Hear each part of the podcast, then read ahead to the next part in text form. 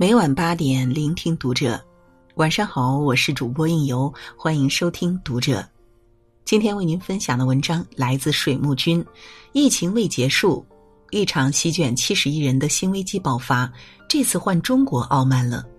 关注读者新媒体，一起成为更好的读者。原以为二零二零只是开局困难。没想到，中国陪着世界打疫情下半场的时候，才知道，今年是一关比一关难。随着各国疫情水深火热，封城令、封国令接连下达后，粮食也成了老大难。越南宣布停止出口大米，塞尔维亚停止葵花籽油和其他农业物资出口，哈萨克斯坦停止小麦、胡萝卜、糖和土豆等农产品的出口。埃及宣布未来三个月停止各种豆类产品出口，就连天不怕地不怕的战斗民族俄罗斯都每周评估情况来决定是否出台粮食出口禁令了。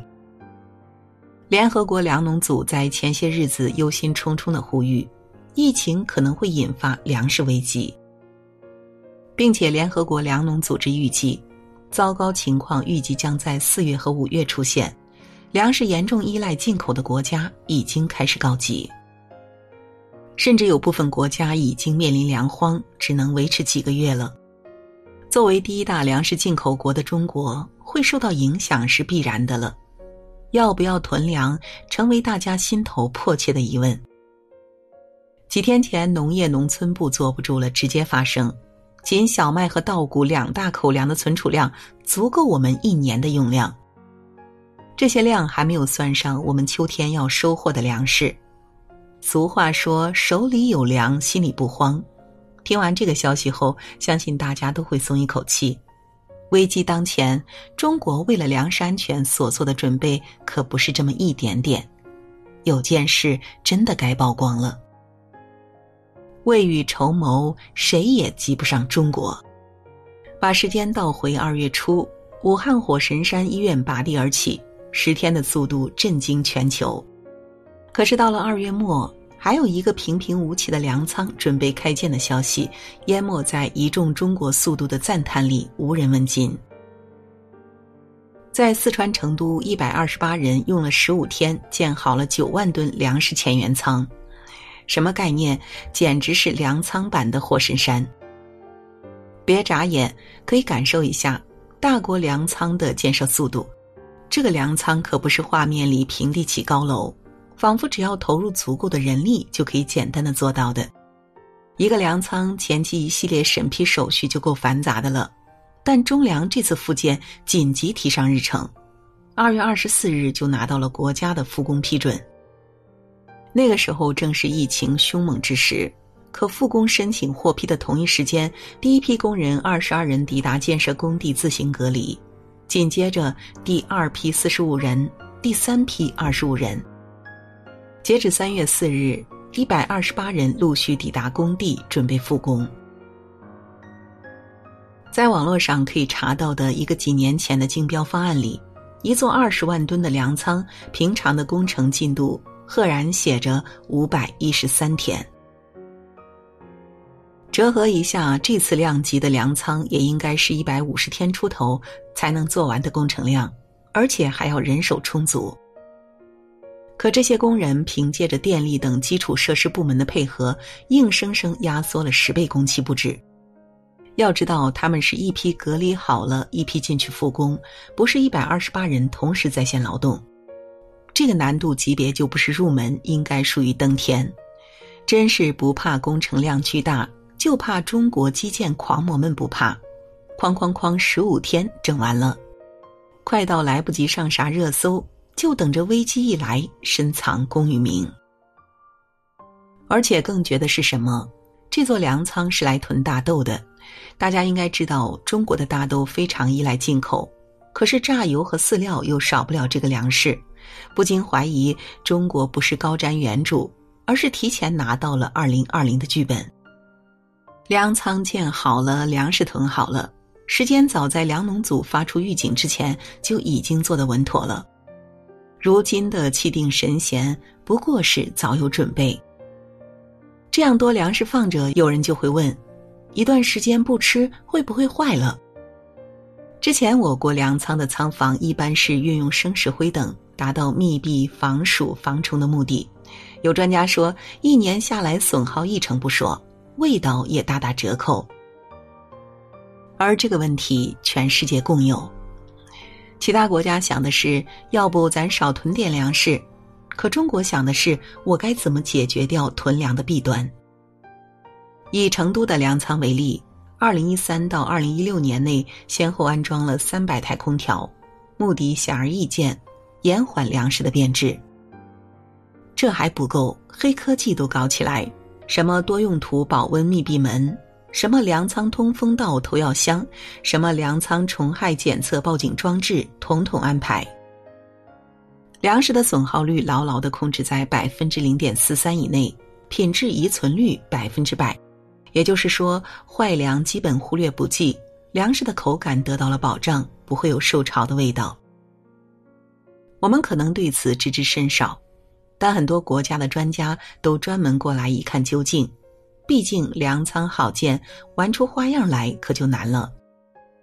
为了让我们能吃上安全可口的储备粮，一看国家就是花了大心思、大手笔的。进口补给给保存好了，家里的地也春耕在即，化肥得安排一波了。我们的耕地面积并不多，土壤肥力有限，要想增产，化肥是首选。要知道，根据世界粮农组判断，合理使用化肥后，增产效果可以达到百分之四十到百分之六十。我国农民一半的农资成本都在化肥上。为了粮食的产出可以供养更多人口，中国就自然成为化肥使用大国，一年总用量高达五千九百万吨，可以说世界上三分之一的化肥都在中国的土地里发挥作用。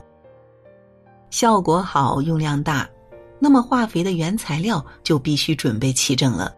这个时候，作为原材料之一的石油就成为农业刚需。前一阵子，石油价格暴跌百分之二十五。中国的八十四艘巨型油轮抛锚起航，向着抢购石油出发了。一点八四桶石油满满当当、平平安安被中国搬运回来了。回头去看，这些石油除了稳定国内的油价，还能为耕地的化肥提供助力，真是一举两得。我们又是修粮仓囤大豆。又是抢低价石油保障春耕，是不是我们粮食也不多了？不，我们到现在还没动过囤着的粮食。未雨绸缪这件事儿，谁也拼不过中国。几年前，朱镕基总理曾说：“即便在全国颗粒无收的情况下，我们的全部储备粮也能让我们吃两年。”国际上粮食安全标准是每人每天一斤粮食。中国却达到了每人每天两斤半粮食，并且仍在上涨，吃吃两倍的，祖国妈妈，你是把我们当猪养吗？话说回来，国家没有巨大的危机感，国人的安全感从何而来？一场疫情，中国人在粮食上的安全感彻底藏不住了。不仅吃得饱，还要吃得好。我们国家一开始在粮食产量上并不占优势。中国的面积大，可耕地面积却不多，只占世界耕地面积的百分之八点六的情况下，中国还要养活占世界总人口的五分之一的自己人，困难程度可见一斑。挨饿是我们老一辈人切切实实埋在心底的隐痛，大量进口固然是一条出路，但把饭碗牢牢端在自己手上才是我们中国的作风。耕地既然有限。我们就开始在农作物本身能不能增产上做文章，杂交水稻是袁隆平给出的答案。水稻是种娇贵的作物，生长要求很高，可这种适应性更强的水稻被世界称为“东方魔稻”，可以在丘陵、山区等各种环境下种植。增产有了保障，也就解决了中国十几亿人的饥饿问题。在某次接受采访的时候，袁隆平曾动情地说：“不会再有人挨饿了。吃饱只是第一步，走出了第一步，国家又开始考虑如何让大家吃得更好、更均衡。那个时候，北方的冬天都是白菜和萝卜当家做主，要想在冬天吃到水果和新鲜蔬菜，无异于天方夜谭。国家决定让寿光开始仿照东北的大棚来种蔬菜，可没人信靠晒太阳就能在冬天种出其他季节的蔬菜来，而且建一座冬暖大棚要花七千块钱。七千块钱可以在当时的寿光农村建一栋房子都绰绰有余了。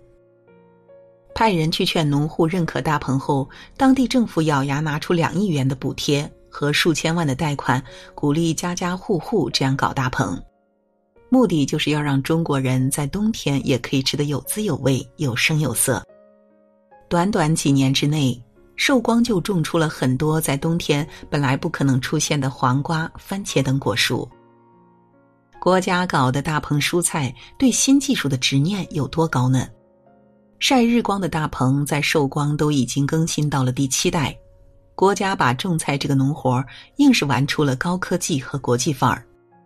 地里的菜需要阳光，需要湿度，需要水分，用手机上的智能软件一操作，都可以安排的明明白白。寿光出名还是因为去年的一场洪灾。利马奇台风带来的暴雨让许多大棚毁于一旦，大棚里的蔬菜还没有采摘，也跟着遭了殃。直接后果是寿光当地的蔬菜价格井喷式的增长，香菜涨到了接近三十元一斤，黄瓜从几毛涨到了六块。寿光一涨，全国的蔬菜都开始了波动。吃菜太贵可不行。国家立马又启动应急修复机制，展示了另一种中国速度。一个月之后，寿光道路和房屋基本重建，受损较轻的大棚开始又一波长着绿油油的蔬菜。五个月之后，所有大棚的修复工程胜利在望，新大棚的蔬菜已经上市流通，进入家家户户的餐桌。吃得饱是基础，吃得好是追逐。中国人的餐桌始终丰富多彩，不过是国家对于这六个字的身体力行。也许我们不曾想到，一点小小的口腹之欲背后承载着多少年、多少人的奋力前行。就算偶有体会，也不过是国家轻描淡写的一次稳定价格就带过去了。人间烟火味，最抚凡人心。这种不需要担心饥饿，反而困惑吃点什么好的日常幸福，真的并非人人都唾手可得。中国人的幸运再也藏不住了。中国人到底有多幸运？好像每一次危险时刻，总是有人挺身而出，为之化险为夷。饥饿时有袁隆平数十年如一日的努力，年近九旬的袁隆平现在还不肯退休。思索怎么让娇贵的水稻在盐碱地上接地气。如今，在青岛的万亩海水稻已经试产成功。我国有十几亿亩这样的盐碱地，多一亿亩地的海水稻种植，粮食产量就可以多养活八千万人。这样，即便耕地有丰年、荒年、收成不好的年份，我们依然可以做到手里有粮，心里不慌。甚至我们还可以反哺世界，让更多人和饥饿不再打一个照面。军事落后时，钱学森哪怕被监禁了十几天，也要赶回来。落后就要挨打，我们曾用百年的耻辱证明了他的残酷与公正。面对一片空白的祖国核事业，他说：“搞导弹，中国人怎么不行啊？”之后，两弹一星在六十年代相继上天。证明了中国有捍卫自己的底气。哪怕是现在拥有核武器的国家也为数不多，可就是有些人替我们领先几十年来挺直腰板。疫情汹汹时，我们又被两位勇敢的老人保护的很好。武汉封城前一天，中国的数据是五百八十九例，含死亡十七例。放在现在的世界疫情报告里。这样数据的国家，你需要翻两页才能看见。放在今天的欧洲，这数据激不起任何火花，国际新闻都不会报道。可敢医敢言的钟南山率先释放信号，确定人传人风险，提醒大家没事儿不要去武汉。这位八十四岁的老人在武汉的一线奋战了两个多月，回到广州后还是一直在工作，为我们做出疫情里尽可能准确的判断。李兰娟院士如临大敌，随后提议封城。一座一千万人口的城市封城，这是人类历史前所未有的隔离事件。一个提议的背后是只顾性命不顾生命的勇气和魄力。以十五家全球顶级研究所建模推测，如果不封城，在疫情爆发五十天后，中国感染人数就可以超过七十万。回顾历史。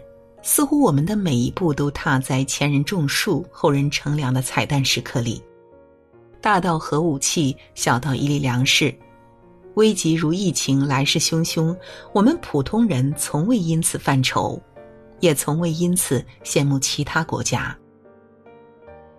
每个中国人都有属于他的幸运时刻，这些时刻不像思念心爱的姑娘。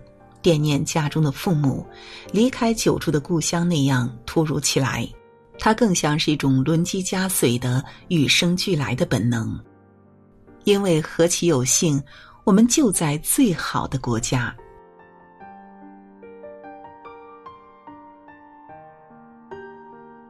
好了，今天的文章就为您分享到这里。那如果喜欢这篇文章，可以点个再看哦。因为做中国人真的是太幸运了。我是应由。让我们在下个夜晚再会。